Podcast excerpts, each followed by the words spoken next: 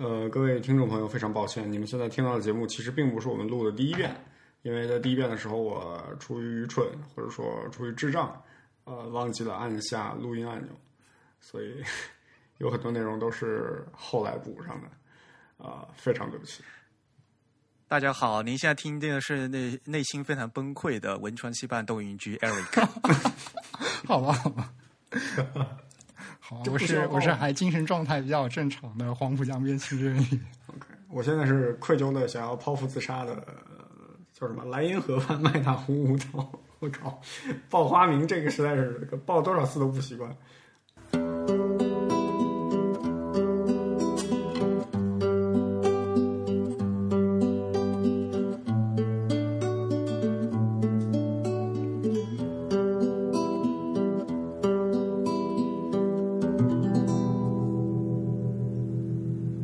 大家好，您现在收听的是全球首家用华语制作的字体主排印主题播客节目《自弹自唱》。我们的“字”是文字的“字”，关于文字的畅谈，而不是弹唱。我们的播客只有声音，没有图像。我们的口号是用听觉方式扯视觉艺术。如果大家可以脑洞大开，那么我们目的就达到了。虽然在荔枝 FM 平台上也能收听到我们的节目，但是还是强烈推荐大家使用泛用型播客客户端来收听自弹自唱。也欢迎大家与我们进行交流和反馈。呃，推荐大家用邮件的方式是最好的。如果你喜爱自弹自唱，也可以用 PayPal 或支付宝向我们捐款。无论是捐款还是反馈，我们联系地址都是 podcast at the type 点 com。podcast 的拼写是 p o d c a s t，the type 的拼写是 t h e t y p e。我们的地址是 podcast at the type 点 com。我是主播文川西半东印局 Eric。我是主播黄浦江边清蒸鱼浅蒸鱼。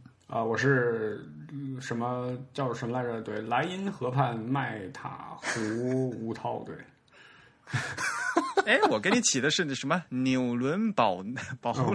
好吧。但是呃，这里有个问题，就是 Back 实际上是山，对，纽伦堡是一座山，呃，啊，好吧，然后山里嘛，也是最大问题就是在汉语里面，很多德语地名都被翻译成堡，比如说汉堡、纽伦堡、啊、奥古斯堡。但是有些堡是山，比如说纽伦堡是 Berg，然后有些堡是真正的城堡，也就是 Borg 这个词。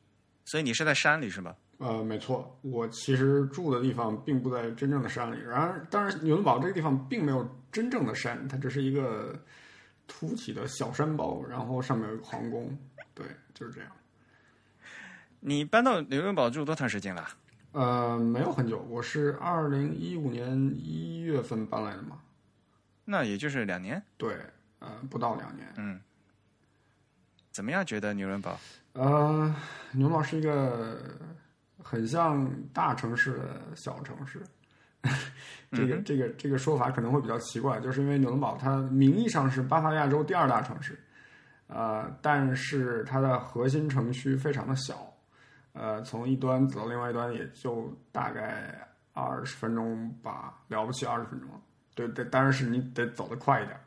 嗯，然后纽伦堡是一个呃 纳粹发家的地方，对，纽伦堡最大的景点就是一个当年呃纳粹为了开什么党代会，就是或者或者人民代表大会 修建的一个像斗兽场一样的巨大的建筑，对，然后嗯，啊，我啊，我现在才知道，它原来是巴伐利亚州的第二大城市呢。对，但是话虽如此，它比巴伐利亚州的第一大城市就是慕尼黑，呃，实在是要小出太多了。因为反正一说纽伦堡的话，大家就是在历史课本里面是出嗯就出现过那个纽伦堡审判嘛，其他的话几乎基本上没有什么概念，要不然就是什么就是，呃，对，其实那个之前荷兰的国王一口子来两口子 来纽伦堡玩的时候，啊、我们就说，我就发推吐槽说，呃，荷兰国王去别的地方都可以去看博物馆啊什么的，呃，来到纽伦堡就只能去看大审判纪念馆。对吧，嗯，所以我们今天讲的东西是不是也跟纽伦堡有点关系？没错，铺垫了这么多，对吧？我们今天要讲的一位大神啊，赫尔曼查普夫先生，他就是纽伦堡出生的，对吧？没错，呃，赫尔曼·查普先生在一九一八年出生于纽伦堡，呃，一九一八年是一个风起云涌的年代。呃，那年德国发生了所谓的十一月革命，应该是北方基尔港的德国水兵，呃，看到一战已经要战败了，他们不想为呃德意志帝国卖命，然后就发动了一场革命。嗯，然后呢，这场革命被左派利用，嗯，呃，革命胜利的果实被左派窃取，呃，他们最后逼迫德皇退位，嗯、然后。建立了一个德国史上第一个民主代议制的所谓的魏玛共和国，对，这就是那个时候德国的状况。但是赫尔曼·蔡夫在德国在不在纽伦堡其实并没有待很久，他等到二十岁的时候就离开了纽伦堡，去了法兰克福。呃，那年是一九三八年，对，然后嗯，希特勒在那一年已经做了四年的，嗯。总理对，相信很多朋友都知道嘛，就是我们我们的赫班萨普大师的话是二零一五年刚刚过嗯去世的吧，六月四号我记得。对，没错，那一天我在 Type is Beautiful 的那个推特账号上面还专门写了一段，现在想想好像挺感人的话，就是什么大师千古之类的 满词。对，就去年的话，刚好就是走了蛮多位大师的嘛。就萨普也是一位嘛，然后那个弗提格先生也是也是去年过世的。弗提格也是，嗯嗯。不过命运满是捉弄人，就这一点嘛。要不然的话，如果当年他就是没有经过战乱的话，他我们就可能就会失去了一位字体大师，而可能这个世界上他他最后他当时是是是想当什么来着？啊，他想做电气工程师，对，应该是 electro 啊，对的，没错。对，就是 Double E 嘛，就是好吧，电器想去美国的那个，对啊，所以他出生的那个年份是不是正好是德意志帝国在那个交替的时候？呃，应该说是德意志帝国覆灭的时候，就是因为之前一八七一年成立的德国，一直到一九一八年都是一个帝国，但是在嗯呃一九一八年的时候，正好是在对，没错，就是在正好是在那个一九一八年这一年，德皇退位了，然后好像是还被当众砍了还是怎么着的，我记不太清楚，我应该去查一查。嗯，总之他是一个非常悲惨的人物，就是有一点点梦想，然后他爹还被抓到集中营里去了，对。对，听起来很好笑，但其实并不可笑，因为他爸并不是犹太人。不过他还是当兵的嘛，就后来，呃，我记得，对，他是三九年后来去当兵的，记得好像。对他当时是被派派到对法的前线，就是西线，所谓 Siegfried Linie，就是 Siegfried 齐格弗里德这个名字是怎么来的？我得查一查。嗯嗯，总之他一开始是在那边当呃。当什么来着？总之他有心脏问题，然后就被送回去，嗯，呃，做所谓的呃 Innendienst，就是对内服役，对。然后呃，一开始是画邮票吧，还是怎么着？在一个还是在仓库里面当保管员啊？我不太我不太记得了。嗯，但是但是他就是在部队里面一直都是当那个画图画绘图员嘛，我记得好像是啊，呃，好像是。宣传委员是吧？不不不，他会就呃不不，那他会画绘图啊，就是那个军事地图。哦，就是侦察员弄回来的情报图，对吧？嗯，OK，比那个宣传委员要要强势的多。OK，所以所以他其实是个，他其实是个出版报的嘛？出版报的人为什么会比宣传员那个 强势呢？但是但是他就是因为他的。首先字写的很好嘛，然后他就可以写特别小的字，我记得好像小林章在他的书里面写过。对，好吧，嗯，我是看到他在做仓库保管员的时候，他的那个工作内容之一就是用很小的字，呃，用用花体，对，用花体写那个仓库的进出入库的记录，就 protocol，好奢侈啊！没错，对，没错，书记官。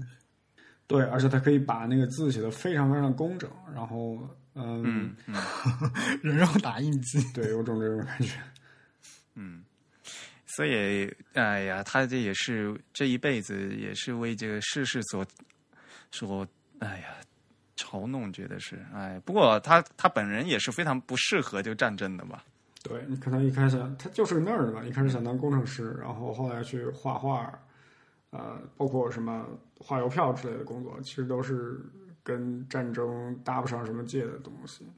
啊，不过战争结束了，我们又多了一位这么，我们应该怎么介绍他呢？他是一位，首先他是书法家，calligrapher，对吧？对他字写的非常好。嗯，他首先是一位书法家，然后呢，他是一位呃字体设计师。对，二十世纪最大的。嗯，呃，就一个很简单的例子，就是如果你是 Mac 用户的话，你呃在玩字体的时候，应该会遇到过呃三个字体。第一个字体叫做 Palatino，也就是今天我们要聊的主题。啊，第二个字体叫做叫什么来着？Optima，对，是一个无衬线的，嗯，呃，看起来比较纤细的，带有一种远东风格的字体。然后呃，第三个就是呃 Zapfino，是一个看起来呃到处笔画各种飘扬，它的很多字母都有很多个变体，然后。呃，好像也是字体列表里面唯一一个以以 Z 开头的啊字体名字吧，应该是这样的。往往就是在这个字体列表的最后一个嘛。嗯，而且 Zapfino 它这个要算进去吧，Dingbat 也是 Mac 自带的。呃，Dingbat 算字体吗？你别把嗯，人家虽然是图，但是人家也是正经一个 font 呀。啊，好吧。它是用字体技术储存的非字体，它实际上是，嗯，好了，那回到今天的主题呢，我们要来谈的是 Panadino。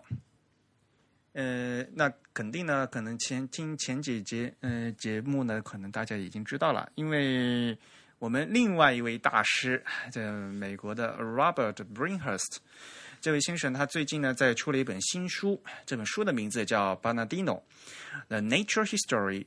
of a typeface 啊，现在呢，这本书呢，终于从美国寄到了我手上，我现在还正还正在看啊。嗯，所以你已经看了多少了？一定要汇报这个进度嘛？就比如说，一共一百页，然后你现在看了一页别呀，这本书一共是呃两百九十二页，它是将近三百页，对。嗯呃，首先这本书我拿到手以后啊，就是跟我的想象嗯不一样的，有一点是我以为它是一个大画册。是一个大开本，结果呢，它就是一个普通的，就是一个，呃，应该说什么长三十二开的一，嗯，就是一本就普通的布面精装，然后外面一个有带一个盒子的这样的一本，呃，装帧非常精美的一本书，对，嗯，一个有略长条形的书，对对对，嗯，然后呢就是 hard cover 嘛，布面精装，呃，而且上次呃我们在如果听过一呃上一期一天世界。的听众朋友们可能已经知道了哈，呃，这本书是中华商务彩色印刷制作的，他还特地讲用的那个纸呢是山东龙口的玉龙提供的，所以他专把纸的供应商的名字也提了出来。对，没错，呃，呃，这本书它是一个限量版，呃，一共是三百册，然后每一册都是有那个作者签名的。另外呢，还有它前面有编号，每本书都有编号，这个这三百册都有编号。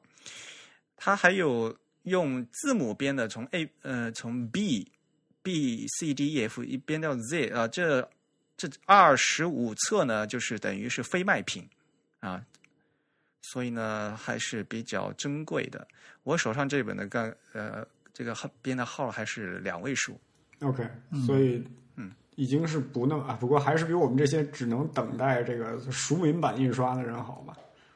不知道他会不会发那个就是普通版的，就是。所以，Type is Beautiful 内部要传阅的话，影印版对。出版社是 The Book Club of California，就是加州图书会，嗯，读书会，嗯，也不用说，呃，不用说了，这本书里面内文呢，就肯定肯定就是由那个 Bernardino 来排的，那。这本书，正如我们前面预告的，就是整本书，呃，那是 Robert Brinkhurst 以他非常优美的文笔，给大家晚晚嗯道来了这整个 Bernardino 这套字体的一个家族史，而且呢，以他一个 Nature History，他以一个所谓的生物学家的一个身份来。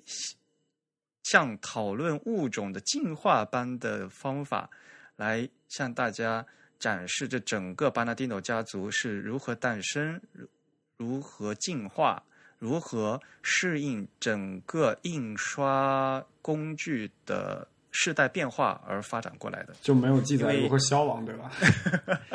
对，暂时也消亡不了。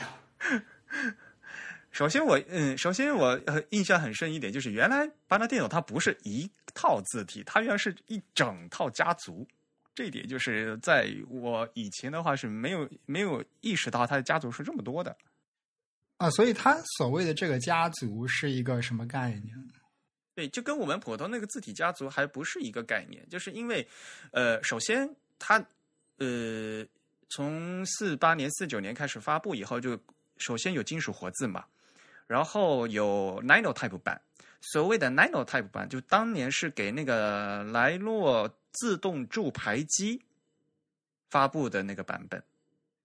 嗯，嗯，之后呢，肯定呢还有照牌的版本，然后现在呢是有数码的版本，所以就根据呃整个印刷的技术的发展的话，它是每个每个印刷技术它都有一个不同的版本，这首先的每个版本就非常不一样。嗯。之后呢，呃，它最早它是在做呃整个这整个书整套字体的理念的时候呢，他一开始画的草稿，他这这套名字起的名字叫美第奇，嗯。然后他画出来这个稿子叫给他起的名字叫巴纳蒂诺，这明显就是为呃向那个意大利的书法家这个叫什么？帕纳帕帕拉拉蒂蒂诺。诺这个人呃致敬嘛。嗯。可实际上呢，他后面又画了一嗯，又画了好多字稿呢，就是完全就是因为有商业上的呃原因，比如说呃有一套有我们现在有一套字叫 Aldus，对，A L D U S，这套字嗯我大家一一听这名字也是知道，就是向那个阿尔杜斯马努提乌斯致敬嘛。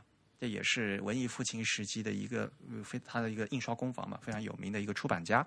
嗯，这套字呢，我们现在把它管它叫 Aldus，可是实际上呢，它就是 Panadino。当时呢，他把它画出来的时候，他是想给它起的名字，给它起的叫 Panadino Book。OK，就是用于书的正文印刷的字体。对，也就是说，他呃，扎夫他原来一开始做 Panadino 的，他是更希望把它当成是标题字来用，那更相对来的这样，呃。同样，这个骨架的字体拿去做正文排版的话，他就画出了这个叫 Panadino Book。但是呢，出于商业上的考虑，他们公字体公司把这个重新封装起来，给它另外起了一个名字叫 Aldus。OK，嗯所以呢，这其实上来讲的话，呃，我们可以把它看成是一款字体的一个标题字体和正文字体，嗯哼，我是或者说，如果呃，我我是觉得那个 Aldus 好像排标题比较好啊，会吗？我觉得反正排排起书来的话，看着非常舒服呀，Aldus。好吧，因为我是觉得，嗯，在呃可能我 Palatino 用的比较多，所以我觉得 Palatino 是当正文字体非常合适的，而 Aldus 因为它它看起来比较粗嘛，嗯，呃，然后呃比较粗的字体作为展示字体就比较好。但是就是说，就是因为你要在做标题的话，它反而你可以挤嘛。你正文再太挤的话，可能就是会糊成一团嘛，不大好嘛。因为正文你一般来讲那个字号都是比较小的嘛。嗯嗯，它这个可能是因为它生产这款字的时候是一个金属活字的时代，对，所以它那些字可能就会做的粗一些，然后也相对来说这个自身的比例会宽一点。这个其实跟我们前段时间谈到的那个 optical size，就所谓的视觉字号嘛，也是有相关的嘛。在做金属活字时期的话，就是每个字号它其实它有一个相对的一个固定的字号嘛。那固定的字号它有固固定的用途嘛，不像现在是一个数码字体，你可以随便拿去放大缩小的。看完再加 T，嗯对，嗯随便拖。那嗯，比如说当时做 Aldus 的话，它的目标它就是是为了正文排版，所以呢，它没有去做那个比如的超大的字号和超小的字号了，它就是在中间呢，就从八点、九点、十嗯十点、十二点开始做，然后到后来呢，就是在比把它从拉丁扩展到希腊，嗯。嗯，希腊文里面呢，它这起的名字，它就另外起了个名字。可是大家如如果熟悉希腊文，也知道，就希腊字母的大写的话，有很多长得跟拉丁是一样的。比如说阿尔法，阿尔法其实跟大大写的阿尔法跟和那个拉丁字母大写的 A 是长得一模一样的嘛。啊，好像是。嗯，所以当时呢，他在做这个希腊字，嗯，希腊字的时候，他只是。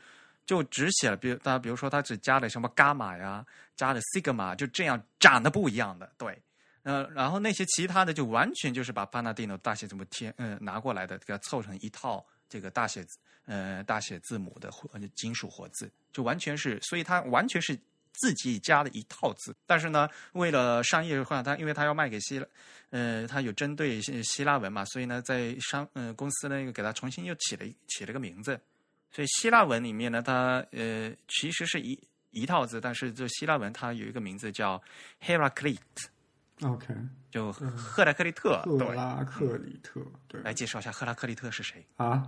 我介绍啊，英仙座吧？哈，不是吗？就是那个星座里面的英仙座是谁？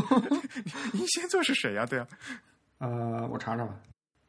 哦，原来是那个是是哲学家赫拉特赫拉克里特，那个英仙座叫帕修斯，对对呀，你又多虑了啊！他应该是找了那个古希腊的哲学家，是对，没错，就是古希腊哲学家那个人的名字嘛。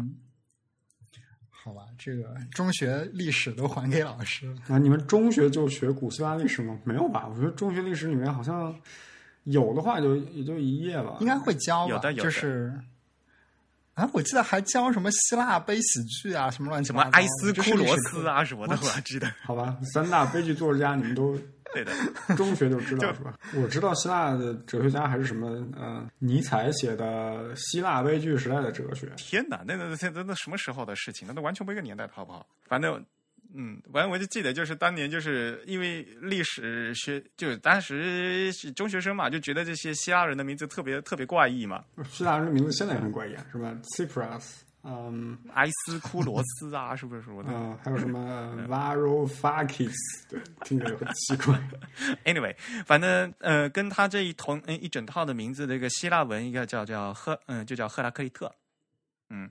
然后后面还有进行一个改版，改版的名字叫呃叫什么 f i d e s 嗯，这这两套呢就是希腊文，嗯，然后呢就是后面就变成照牌了嘛，照牌呢就有个什么 Lino Film 的 Banadino，嗯，然后后面就出现了 PostScript，那 PostScript 有个 PostScript 的 Banadino，然后再之后呢。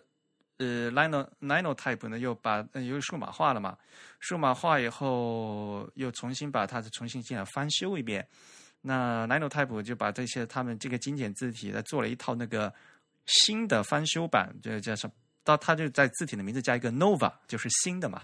啊，有 Banadino Nova，Aldus Nova。OK，所以所以这些就是小铃章。这 Nova 应该都是小铃章。他搞的是吧？对，因为因为蔡夫那眼睛应该不太好吧？对，然后呢，就本来呢就是让那个蔡夫自自己修嘛，但是大家也知道，因为到时候当时就已经年事已高了嘛，他就不不擅长做那个电脑字体，九十岁了呀。对，那绝大多数呢就是呃小林章在那个电脑屏幕上弄，然后打印出来，然后旁边呢那在和蔡福一起看，然后就要修，嗯。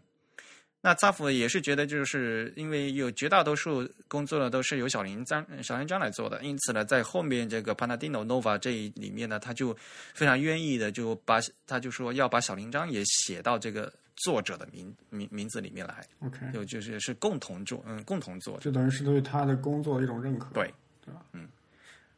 然后甚至呃，另外一个 Panadino 还有一个无衬线体的一个亲戚叫 Panadino Sans。对他前两天出了阿拉伯语版，对吧？嗯嗯，也是跟骨架骨架长得都差不多的，嗯嗯，但是它作为一个无衬线体的话，也呃呃非常优雅。但是呢，从我个人看感觉啊，就是毕竟是同一个人作画的嘛，就和那个 Optima 长得还是蛮像的，说实话，风格完全是一样的。对对，嗯。啊，和 Optima 很像，嗯，因为就是没有衬线的嘛，看起来比较纤细，嗯。啊，但是骨骼还是一样的呀，还是这个，嗯，还是这套东西，所以呢，呃，这排出来是很漂亮的，感觉很优雅了，对，其实 Zap 所有的字体都比较阴柔，包括那个 Zapfino 也是飘逸啊、灵动啊，总之是一个比较柔美的字体。嗯，所以呢，就从这点上来讲的话，就刚才说的这么多几几个都算是其实是一套字嘛。啊，这么这么说好像有点奇怪，就是好像呃 h a m a n Zap 一生就在做这一套字，然后翻来覆去旧瓶装新酒，做了很多 variant，然后其实他就只做了一套字。没有啊，这个我们只是说 Panadino 这一这一系列家族嘛，对吧？那我们的大神 Zap 还有好多其他系列呀，Optima 也是一个一个一个大系列嘛，对吧？嗯，不过从某种意义上来说，在那个年代的自己设计师，免不了就是要经常重复自己的作品。嗯嗯，不过也的确，你看那个像那个谁，嗯 p a u r a n a 他他呃他做出来那个自己叫什么来着？就是呃无衬线的 Grotesque。嗯啊，我怎么一时想不起来名字了？呃啊，Futura，对对对，Futura，对，Futura，Fut Futura，对，你看，呃，Paul r a n a 一辈子不也就做了 Futura 这一个字体？他好像其他字体没有什么有名的吧？所以，那这本书作为研究这个巴他嗯巴纳蒂诺嘛，所以呢，他就要就把这些东西都淘出来，他得算一共有多少个，他就发现其实算就有多少个是一个很困难的事情，因为因为有很多种不同的版本嘛。呃，而且你到后面的话，就是比如说你说的字符数不一样，那你说这是同一套还是算不同的一套呢？对吧？然后像刚才我们刚才故意故意不说的，像那个 book antiqua 啊，未经授权的仿冒品。对，像这个就就明显呃，我们现在就说吧，book antiqua 其实是微软当年让呃 monotype 就发。完全就仿造，就是为了仿以仿造为目的，就是出不起钱嘛，做出来，对，对对，说好听了叫剽窃，因为哎，说好听点，当年就是 微软就专门干这种事情，他就不想买这个传就是传统的版权嘛，他就让 Monotype 就造了，就剽窃了一整一套字体嘛，对吧？像比如说他仿造了 Helvetica，做出了 Arial。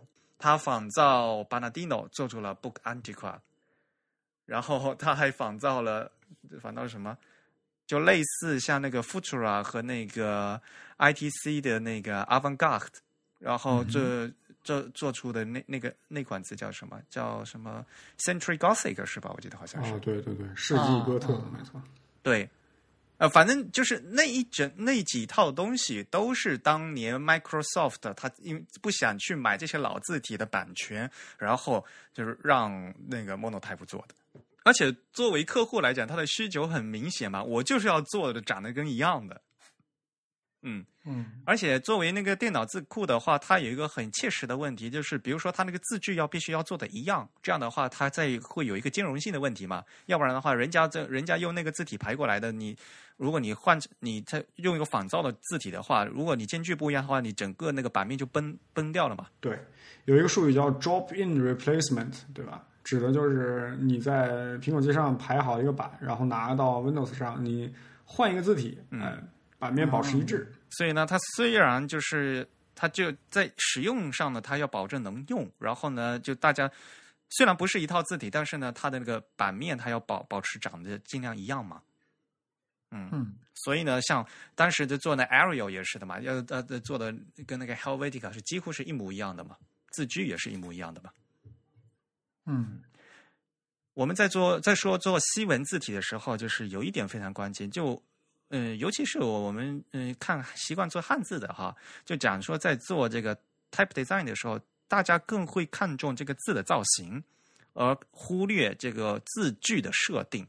其实，在西文字体里面呢，字的造型是一方面，你把这个字画好，二十六个字母画好完了，是不是的？因为这个工作其实仅仅完成了一半，还有另外一半很重要的工作是要在设字句。对，kerning panic，嗯。在西文里面设字句，几乎呃也要花掉一大半的时间。很多虽然你的你虽然那个字长得都是一样的，但是你个字句不一样的话，你整整个排出来效果是非常不一样的。所以呢，我们话说回来，呃，这呃，班纳蒂诺呢，在微软那边呢有一个他的一个就是所谓的抄袭版，叫 Book Antiqua。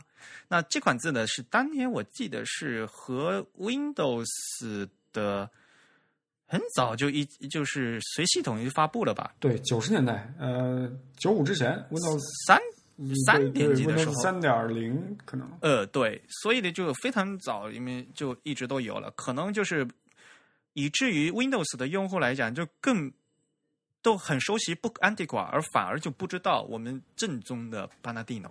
对，这从侧面反映出了 Windows 的成功嘛。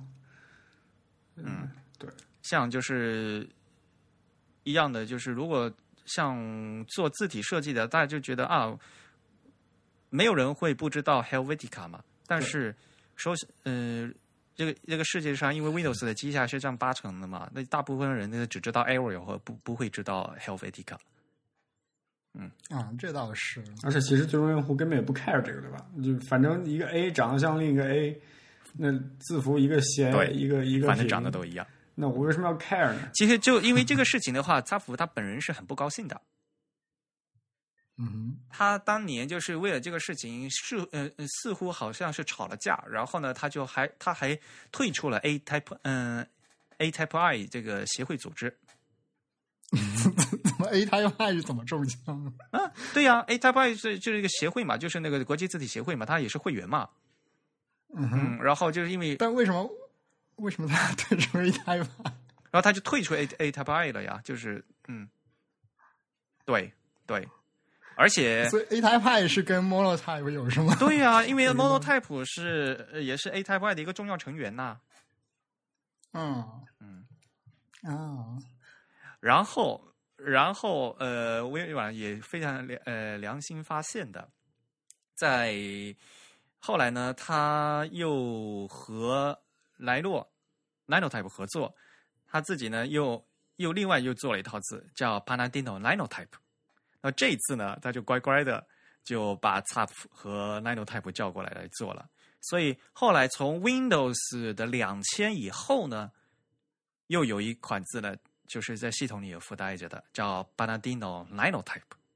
对，这个这个就是很多人用来排简历的那个字体。对，嗯，而且我记得，嗯，就是那时候那个 Zap 还曾经要求说，你既然既然已经让我做 Panadino Linotype，你就把那个呃 Book Antiqua 下架了吧。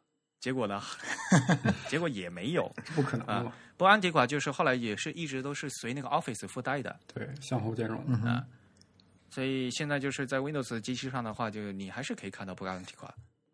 对，这两款字呃是非常非常的相似，就是呃我们都知道 Arial 是抄那个 Helvetica 的，但是有些字母还毕竟是不一样的嘛，，Arial 就是我们这些人字字 Arrow 甚至超出一些风格。对对，我们仔细看还还是呃能能区别，但是 Book Antiqua 和那个巴纳蒂欧抄的几乎是一模一样，就你不仔细看就根本呃就根本看不出来。所以啊，这个好呃字体被抄袭，个就就是从微软开始就做了一很多见不得人的事情。然后我们再退回来讲说这个巴纳蒂诺他这段身嗯这段身世的话，我们就可以知道吧。他一开始呢，他有活字版本，那活字版本就是那个铸造所嘛，铸造所。所以呢，在为了个区别的话，我们会在可能说啊，这个是一个 Foundry 的版本和那个 Linotype 的版本。Linotype，呃，我们一开始说 Linotype 应该说的是那个莱洛的叫什么自动铸牌机嘛。对，是一台呃看起来非常精美的机器。嗯，哎，真宇，我们一起看过那个 Linotype 的那个纪录片吧？嗯哼，对对对，就不是很仔细的，那过了一遍。嗯嗯，那个东西，我觉得就是，如果你首先你现在已经找不到那个实质实际的机器了，然后你即使看了机器的话，你可能就摆在博物馆里面，它也不会去动起来，你就不知道它这个机器是怎是怎么一个运运转的一个机制。所以啊，像这个东西的话，最好还是去看，就是这样有纪录片、有这个动画、视频啊之类的，他会给你介绍这里面是是怎么样一个呃操作的一个一个机制在，挺有意思的。对我是在呃，我是先看了一个纪录片，就是讲这个机器是怎么运转的。呃，后来去呃德意志博物馆，嗯在那儿看到了一台会动的 Linotype 机器。嗯然后整个机器运行起来的状况是比较嗯震撼的吧，因为在它之前都是很比较相对来说比较原始的技术，然后在这儿哎，整个全都自动化。当年就是自动排印机有两大系统嘛，一个叫 Monotype，一个叫 Linotype，对吧？那区别来讲的话，就 Mono 它是一个字儿一个字儿的注的，那 Linotype 的就像 Line 嘛，它是一条就一行字，它一行嗯每打一行字以后，它会把这一行字铸成一个铅条出来。在西方的话，呃，绝大多数的就是报纸行业。一般用的都是 Linotype，然后呢，书籍出版行业用的更多的是 Monotype 啊，这只是行业的一个这习惯而已。那这 Monotype 和 Linotype 当年也就是两大巨头，也是互相敌视啊，谁也不嗯，就是互看不爽的。就是那个时代的 Windows 和 Apple，好吧。结果现在风水轮流转，通通都被淘汰了。对吧 问题是，Linotype 这个公司被 Monotype 公司合并了呀。呃，我的意思是说，就是他们两个都是出签字在，或者他们两个都有各自的照排机，然后等到新的这个光学照排技术出现之后，他们两个的旧有技术就已经完蛋了。嗯，对。哎，不过是不是可以从历史的这个进程看出，Monotype 一直在技术上会略微领先一点这个 Linotype？包括在商业的成功度上，其实我觉得，因为 Monotype 其实从技术上来说，它比 Linotype 要更稍微先进一点嘛。虽然他们的技术本质是类似，是的，但其实它是一个 Linotype 的呃飞跃性的改进版嘛。因为呃，不管怎么样讲的话，从原理上讲，Monotype 它是一一个字一个字的注嘛，所以呢，有些东西细细微的调整的话，它是更灵活的。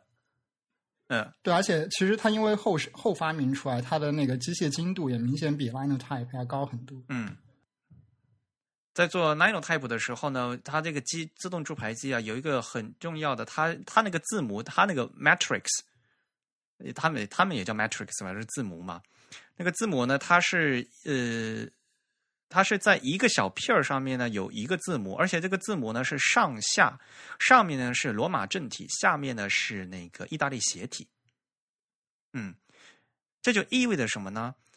大家想，意大利斜体是斜着的呀，但是呢，它被迫和那个罗马正体放在了一个字母里面，所以呢，它的字无论是这两个字的那个宽度是一样的。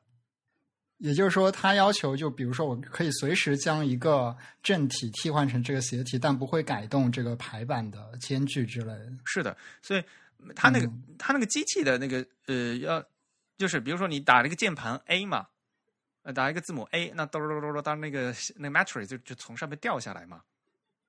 然后呢，你它就上面那个档就是正体字，下面一个档就是斜体字嘛。嗯嗯嗯。但是你从这个字体设计的角度来讲的话，你你想一想，那个斜体字肯定要比那个正体字那个间距要稍微紧一点才对呀。嗯嗯，对，通常是这样。而且有时候斜体字母就是你要想把 kerning 做对的话，它有时候左边的字母的右上角会比右边的字母的左下角呃要要更靠右一点，对吧？嗯嗯。所以这就这就意味着，在做 Linotype 自动注排机的字模的时候呢，它还是有这个限制的。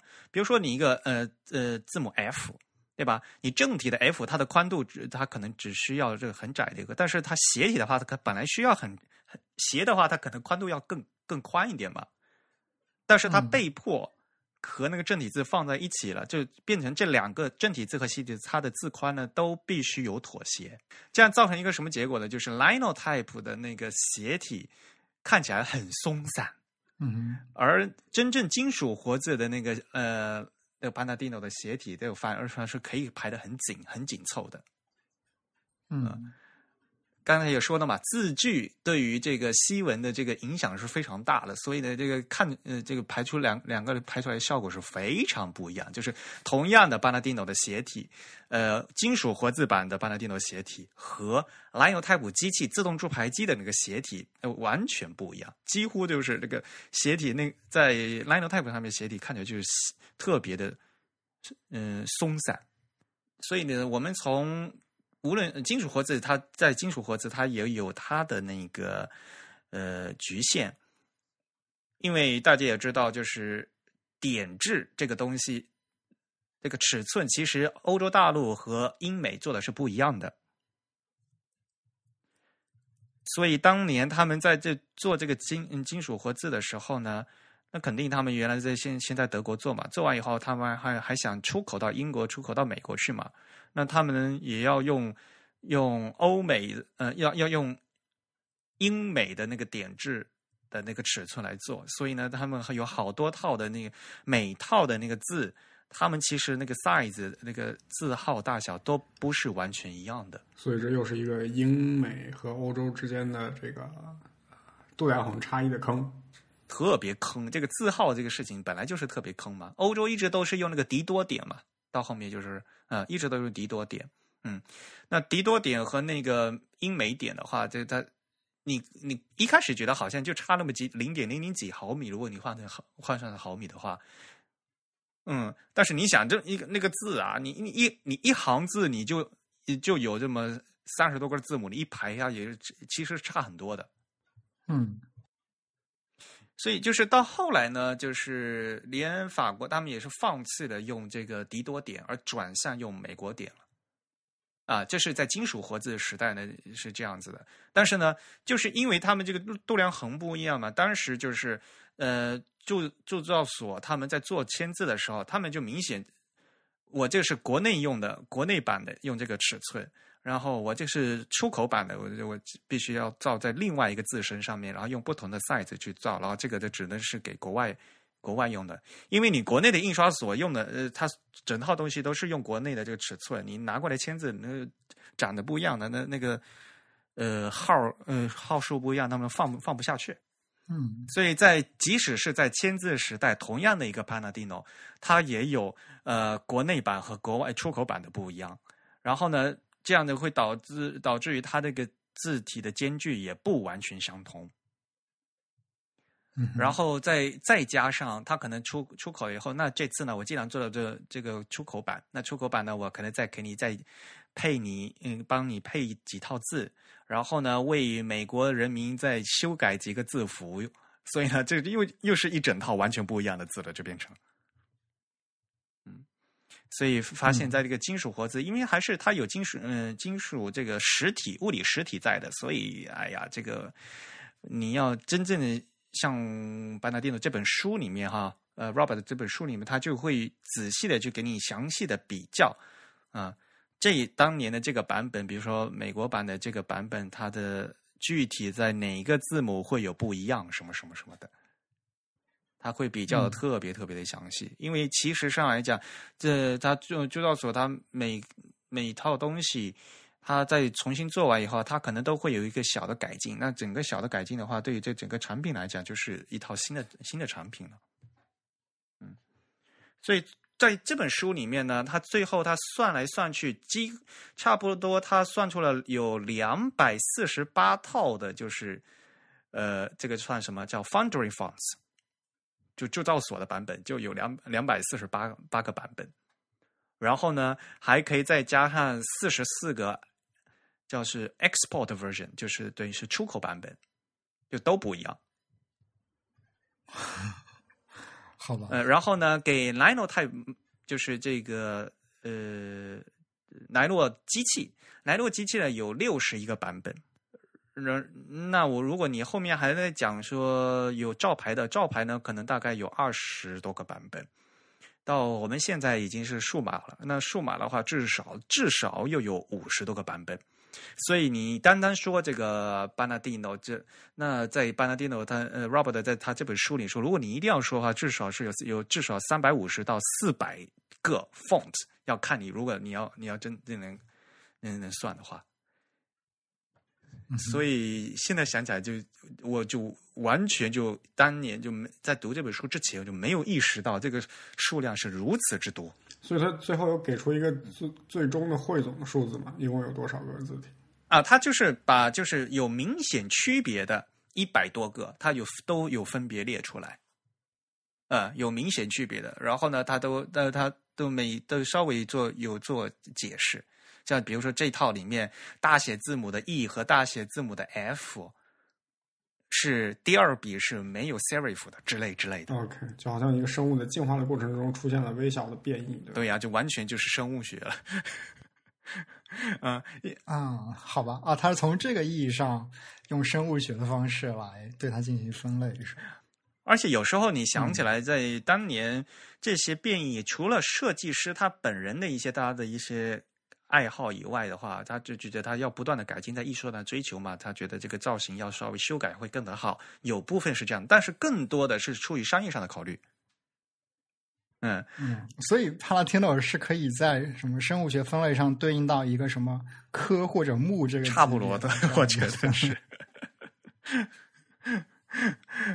像比如说那个呃，有一个和字是那个的呃字母 A 和字母 E 嘛，有个可以写的和字嘛。嗯哼这个大写的话，呃，在 Bernardino 的版本呢，大写里面这个 A 这一横和那个 E 这一横，有的是连起来是一横，有的时候这 A 和 A 的那一横和 E 和那一横是断开的，就它是有的是连起来，有的是断开的。嗯，但但是你想一想啊，就是因为比如说你大写字母 A 的那一横，一般来讲肯定是居中偏下的嘛。但是大写字母 E 的中间那一横可能就是更靠正中间嘛。甚至是可能偏上。那嗯啊，对呀、那你这样的话，这个这个合字要把 A E 合在一起，那怎么办？这这一横你是要连起来，连成一横，还是让开让它断开？那这中间又有美的追求啊，什么什么的，对吧？当时把巴纳蒂诺这移到美国去的时候，呃，美国他们那边的客户也就讲说，有些字儿你就必须得改。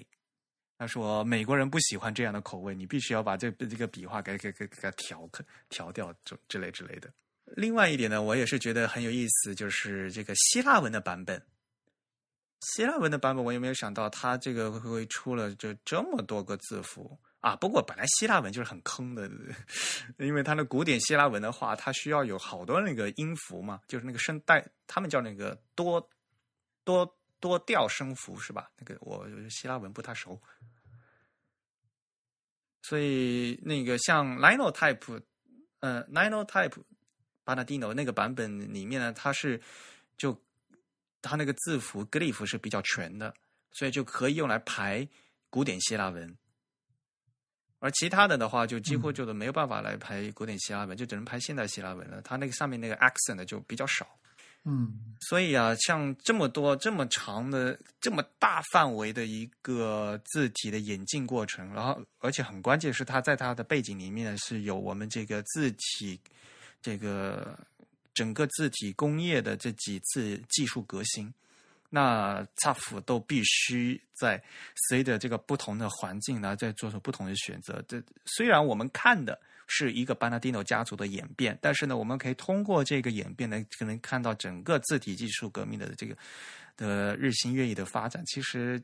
我从这点角度来讲的话，Robert Brinkhurst 他从选的这个选题特别好，嗯哼。要不然的话，你要选一个，就是比如说切入点，我他其实切入点就我他说我讲我只是讲一个字体而已，的确是一个字体，但是你通过读这本读这一个字体演变，你可以就把整个呃就西文这个字体的演变和这些技术的方面的这个演化过程，都能得到一个非常应该是一个比一个鸟瞰式的一个理解。这我觉得这是一个非常好的一本书。对，我觉得这本书的选题选帕拉提诺，当然有作者主观因素在里面，就是他比较熟悉呃设计者呃 t u f 这个人。呃，另一方面也是帕拉提诺这个字体是独一无二的，因为它、嗯他之前好像没有这么特别经典的正文字体。没有了，呃，呃，Futura 的话，Futura 出现的比较早，对可能四十年代出现了吧。然后 Futura 却是一种不那么适合于排正文的字体。我现在可能就看见过一本用 Futura 排的德语书，嗯，呃，而且作为一种 grotesque，它也没有那么多的文化背景在里面。就是像这一类的，就是几何型的无衬线体。说实话，我个人觉得排正文不好看。啊，你是说呃，generally 的所有的无衬线字体，还是说那个就是这种叫什么几何型的无衬线字体？我是说，是这种几何型无衬线嘛？它有那个就就不是所有的对，无衬线。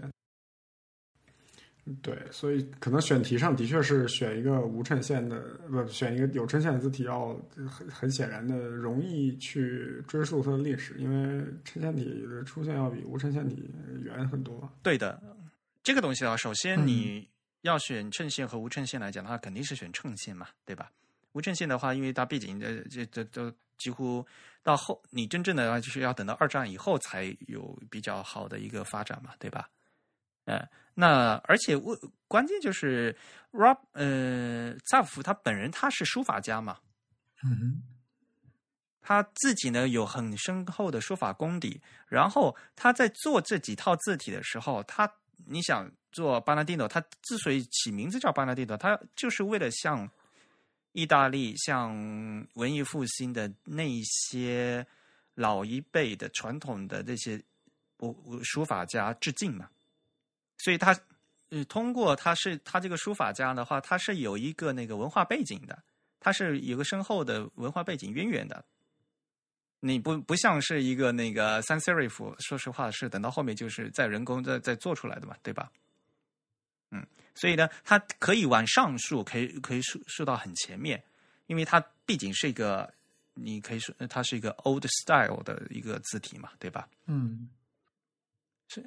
它往上可以可以上溯到很很前面，然后往往后面它可依然到我们现在每台 Mac 里面都有，所以它是从从一个这个历史的一个角度角度来讲的话，它是一个非常呃就是古今中外都都都贯穿的一这一套字，所以他选这个东西就有有的讲嘛，他可以写一本书嘛，要不然你你你说啊，虽然像 Helvetica 都可以拿出来写一本书，那像 Panadino 它可以写更写非常多。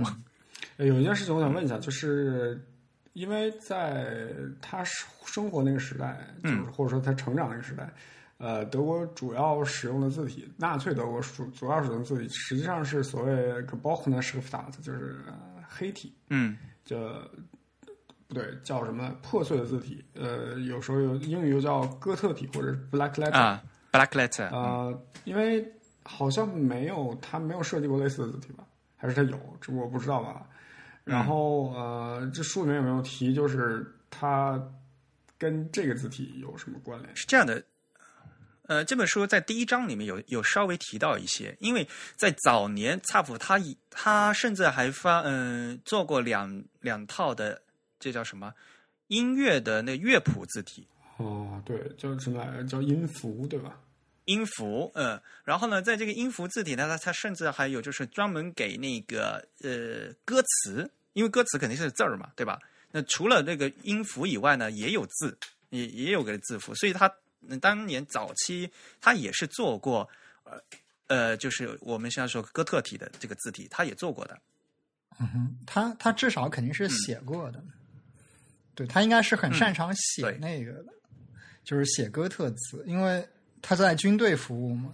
哦，那个时候德国人就是德国小孩子学的书法体，应该也是这种特别的字体。对对对，他应该是一个哥特体书法家，至少。嗯嗯嗯。所以像他呃，萨福他有一个那个乐谱嗯乐谱字乐谱字体嘛，他而且那个名字就叫就叫 Musica，是一九四二年的嗯。如果大家去看这这本书里面，它有一个样章，也是，呃，首先它的高音谱表的符号也就很奇怪，呃，而且那个字是非常漂亮，那这这这个体就是哥特体。然后因为因为后来纳粹他突然就是说要不用这个哥特体，就全都改用这个罗马体了嘛。对，当时是说什么哥特体是犹太人字体，然后用用罗马体会比较好。但实际上那个时候应该是签字不够用了，如果没理解错的话。对，所以呢，就他要响应国家号召嘛，而且呢，就的确就是罗马字体的签字是不够用的，因此呢，他后面呢，作为字体设计师的话，他们就是后来设计，他们都做设计的就是那个罗马体了。而且他后来就是在一开始做这个巴纳蒂诺这个原稿的时候，他还没去过意大利，他一直想去意大利，他一直没去。但是呢，就是呃呃，但是巴纳蒂诺已经做呃差不多做的差不多了。然后后来后来他才去了意大利，还真呃还真正的到那个奥杜斯他们那个工坊里面去看了在当年那些字啊什么的啊。然后到后面呢，他还就是在做了一，也是也，如果你要看的话，也算是帮他定到这个家族的一两套字，他叫什么 Michelangelo，Michelangelo 和呃一个叫什么 C C 叫 Sistina 之类的，这这几 Sistina 啊，这两款字呢，它就就是只有大写字母的，就是标题字粗的标题字之类的，嗯这个就是萨夫他自己，嗯、访问意大利了以后，然后再再设计出来的，明显就那个有灵感是不一样。哎，我刚刚在看那个萨普夫他的履历，他生平设计的第一款字体就是一款哥特体。嗯，嗯那款字体叫啊叫 Gil Gilgan God。啊 g i l g a n g a t 难听是难听一点，但就是这么念的，我也没办法。Fr- Fracture，就是德国的那个哥特体啊叫嘛，是吧？对对嗯。对，然后有一款字体叫啊，个 Gil 兔，这这号称是他在那个法兰克福的时候设计的，说是他平生设计的第一款字体，是那个斯滕佩尔注注字所给他注出来的。嗯，施滕佩尔，嗯，施滕佩尔，对。施滕佩尔。啊 s t e m p e 哎，正好今天我们有有专专专门一位来示范德文发音、德语发音。嗯，可能他做的这个哥特体确实挺少的，之后他可能就不再做这个，也因为可能是市场没有这个需求了。对，因为战败之后，德国就彻底抛弃哎 Factor 这套字体了。嗯、一方面就现在基本上只有在游戏里面才能看到，就是你选个什么嗯德军，然后他们的标语都是用 Factor 来写。嗯，对，好吧，呃，像现在呢，我们大概我觉得说这这个东西啊，书啊还要你们自己来看，我不可能把这个 书里内容全部翻译一遍，我翻译费很贵的哦，我，我是说翻译 印一遍。啊，翻印，好吧。啊，不过它这里面有很多很珍贵的图稿，倒是真的。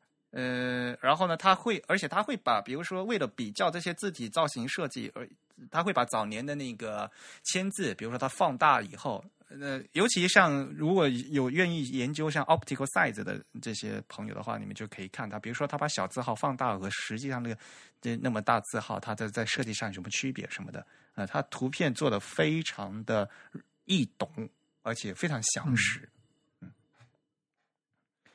呃，而且呢，就是里面有很多就是手稿，然后可以看见萨普他在在里面用德文的标注啊，这里要这个圆弧要再圆滑一点，什么什么什么的，嗯嗯，所以就这个非感觉这个场景非非非常的生动。嗯感觉就是在吊我们的胃口嘛，赶紧拍两张。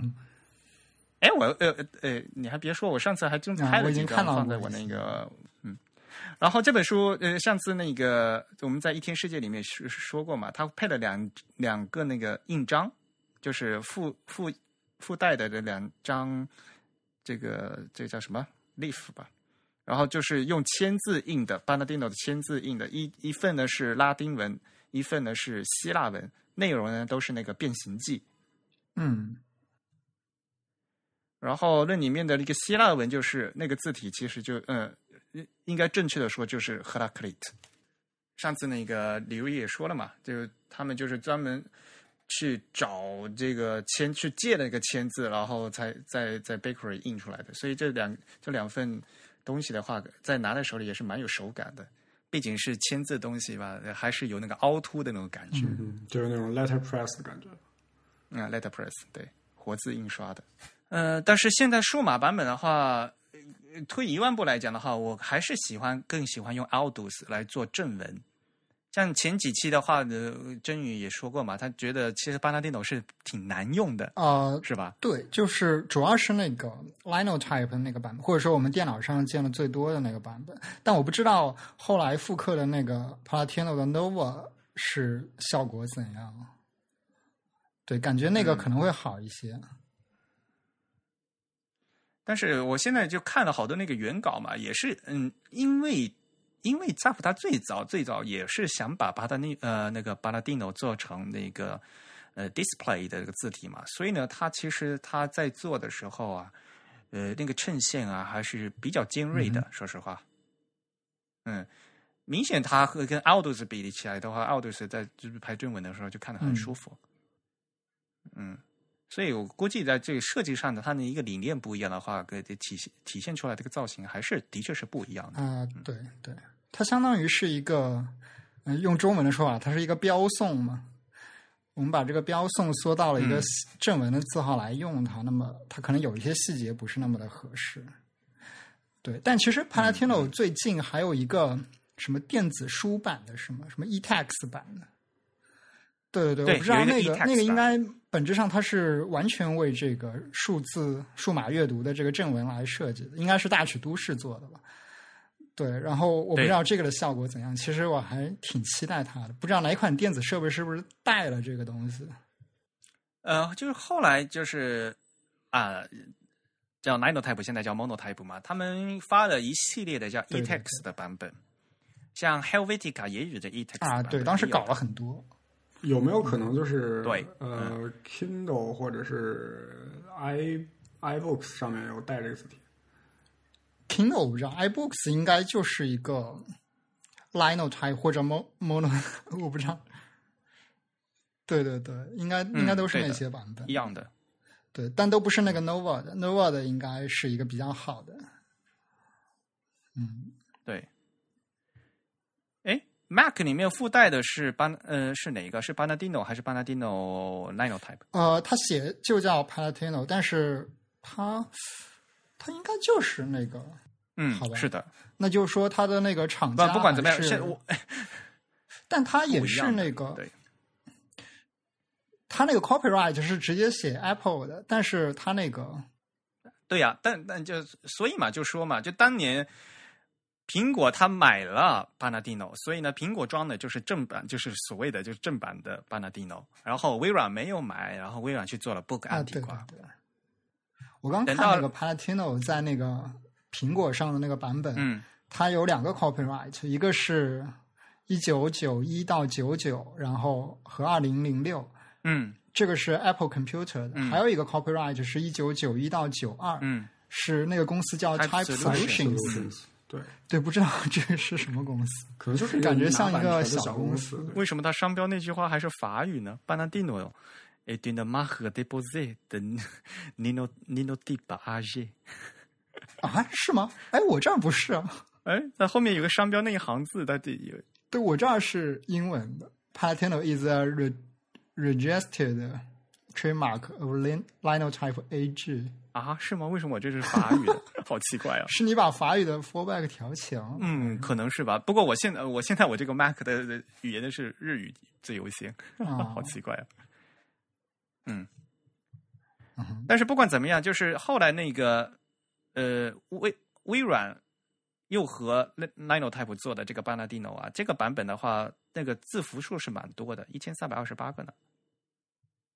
啊，不过呢，Apple 那个更多，一千七百五十六啊，那不，这个新的版本了，这个新的版本都已经十一了，就是。另外一边那个 Banadino Nanotype 倒是有个很长的说明，你们有没有看到嗯，描述这里是啊？对，Definitely.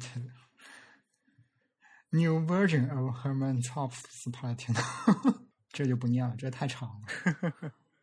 而且没有它，你看它这个版本就是，你看它 for this new version，它还扩展了，那扩展到了很多的和字、数字、分数，还支持了西里尔文，还有单调和多调的多声调的希腊文。就是当时就刚刚开发出来的时候，这这一款字的它的那个 glyph 是蛮多的。嗯嗯就后来就是能排这个多声调希腊文的只有这款字，就其他的其他都排不出来，就没有。嗯，当时哈，现在的话就蛮多的了。嗯，好吧，那今天差不多，其实是我们是说的说也说了一多个一个多小时了。呃应该刚刚过一个小时。那下次呃，我我把这本书带回上海吧，真宇我们再给我可以一起来看一看。那吴涛你就在那边遥祝一下吧。我要看影印版，好啊，我主要就是瞻仰一下。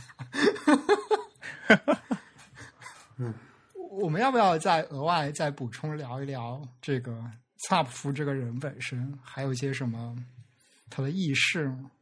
哎呦，或者他的其他一些字体作品？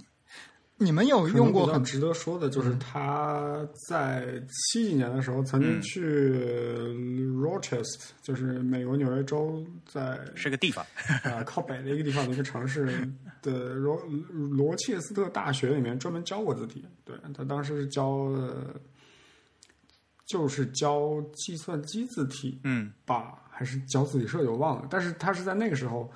呃，对计算机生成字体产产生了兴趣，并且写了一套写了一套呃写了一套程序，叫做 Hardset Program，就是 HZ Program。然后这套程序后来据说是被高德纳借鉴，当然这只是据说而已，谁也不知道具体借鉴了哪些部分。很有可能高德纳就是觉得他写的代码太烂了，然后另起炉灶，完全自己弄了一套。呃，后来这一套东西就变成了 Tech 呃排版系统。啊，而且其实那个高德纳他试图做过一款 Zapf 的数字字体，哎，我忘了是哪一款了。就是呃，因为我记得那个访问访谈那个 Charles Bigelow 的那个访谈里面有提到这个，就是 Charles Bigelow 他转述了这个故事。他说当时那个 Metafont 试图做几款那个相当于是示范性的字体，然后高德纳当时挑中了 Zapf。Zapfino 吧，我不忘了是哪一款，反正是 Zapf 的一款字体。然后他还联络了 Zapf 来做这个字体开发的指导。嗯，他当时设想的就是说，Matfont 因为是一个以骨架和笔画构成这样一个字体的。矢量字体的方式，然后他希望 Zapf 能把这个字体拆分成骨架和笔画，结果 Zapf 就直接帮他把那个字体给描成了那种轮廓。对，然后他们就很苦恼，因为他没有这个机制去绘制这个轮廓。后来那个 Charles Bigelow 给他们想了一个 hack，就是让他们把这个。轮廓当成骨架来用，然后把那个笔触设成那个最细，然后把那个轮廓先勾出来，最后再用一个填色的机制把中间这个空给填上。那就没有必要用你 MetaFont 了，我觉得这跟跟普通 那个，因为当时那个 MetaFont 还没有那个 PostScript 那样绘制轮廓的技术，但后来它也兼容了那个绘制轮廓的这个技术，所以这个就挺有意思的。因为 MetaFont 它其实啊就是要。描述人是怎么样用来写字的嘛？啊，对对，现现他们其实就是设想书法家是怎样来生成一个字的，然后我想还原那个过程。对，那个 PostScript 描述的是轮廓，对，呃，Metafont 描述的是次序，对，所以是更难的。他那个笔触多的，嗯，你想像这中。西文的话，它如果是用普通的平头笔写的话，它笔触可能就顶多是用角度啊那些描述，可能就几个参数就可以结束了嘛。你要是中文呢，用毛笔啊，什么顺风、侧风、逆风啊，对呀，留白，简直是嗯。所以啊，唉，所以 Metafont 现到到现在后来也就就不了了之了嘛，对吧？对，起点太高，所以衰退。对，呃。他的这个这个思路是非常好的，我觉得。对，这就从侧面印证了劳伦斯特别喜欢那句什么 “worse is better”，对吧？然后那个 Herman Zapf 的夫人也是一位字体设计师，如果没有记错的话。对对，叫古德龙，我记得好像是吧？名字很有意思。对，就有点像什么《尼伯龙根的指环》里面的那种女主角，对的感觉。啊啊。啊，他在那个罗瑟斯特理工，应该就是跟那个 Charles Bigelow 夫妇合作的。哦，你说他们两个一起在美国的时候？对，就是我们之前邀请过一位嘉宾张轩，他是在那个学校的进修字体设计的，然后他的导师就是 Charles Bigelow，然后 Charles Bigelow 就是他们夫妇就是也是书法兼设计师这样子，然后他们也是早期跟 Zapf 合作为 Apple 开发一些数字字体，呃。就是扎普的遗孀，我们我们应该叫遗孀是吧？嗯，就是他的夫人，嗯，他的夫人，他的夫人，嗯嗯，啊，他夫人还在世，对，没错，还健在，叫 Gudrun Zapp，他现在应该已经九十八岁了，嗯，他也是一位呃书法家、字体排印师，而且他是那个呃叫什么？书籍设计师，对，Bookbinder，嗯。去年就是我还在日本，但有他们那个手稿的展，我还我还看过他们他们那那手稿的写出来那个字儿，呃，很漂亮。不知道他他现在住在什么地方？他一直都嗯，因为他不去年过世嘛，到去年过世为止，一直都待在那个呀。哦就带着那个嗯，大不是，嗯，OK，怎么样？你要去朝拜一下吗？哇，我还是算了吧。我觉得搞不好他会觉得非常的突兀，而且他说德语我能听懂吗？我想知道。你应该去，嗯，代表我们 TIB 向向给他买一束花。我觉得我最多打听到他的地址，给他写个明信片吧。明年明年那个六月四号的时候，对，现在有点太晚了。啊，对，对，前段时间，但六月四号过世的嘛。对，所以还是等明年忌日吧。OK，好，嗯那今天就录到这里。行，大家可以从各种社交网络上关注我们，我们在新浪微博、微信公众号以及推特账号的上名字都是 The Type T H E T Y P E，而在 Facebook 上面也可以通过 Type is Beautiful 找到我们。欢迎大家给我们捐款，让我们努力把节目做成全球最好的字体博客。再一次感谢大家收听，我们下次节目再见。啊，对，我们其实是不是没有说那个 Zapf 的它这个姓的念法？它的姓按德语的念法是清辅音、是吗？它那个 Z 对的，德文的那个 Z 都是清辅音的，就是 Zapf。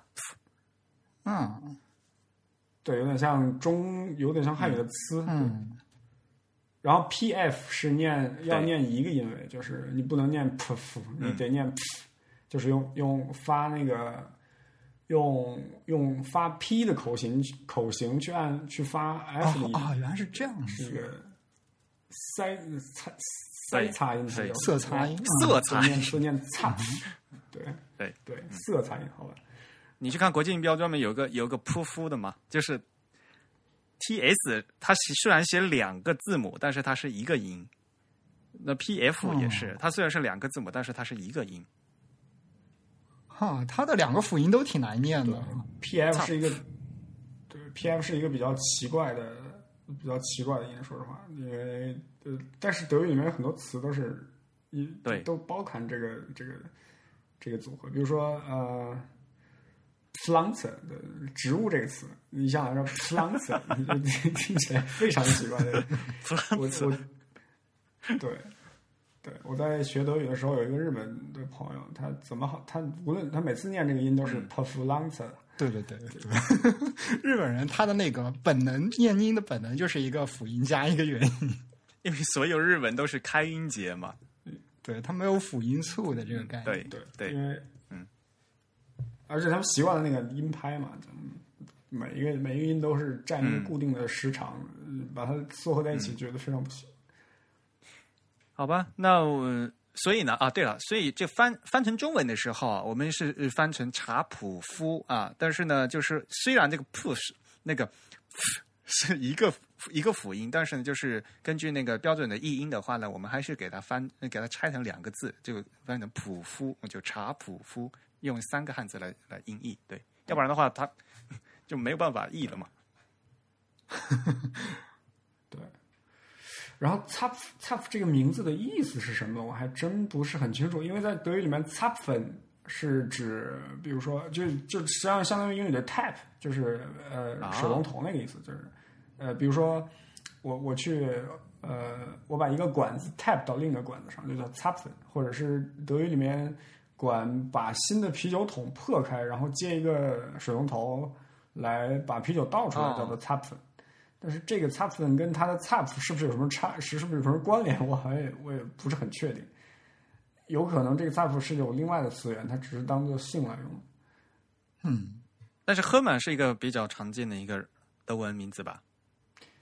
对，Hermann 是一个比较常见的，Hermann h e s e 赫尔曼黑塞也是很有名的一个 Hermann。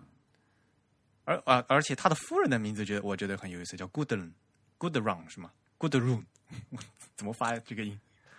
呃，他的夫人叫做叫他的夫人有一个贵族方姓 Hesse 叫什叫叫冯冯黑色的，风黑塞，冯黑塞的 Gudrun，念孤独，然后对，那个那个 R 要念。哎，不是小蛇？吗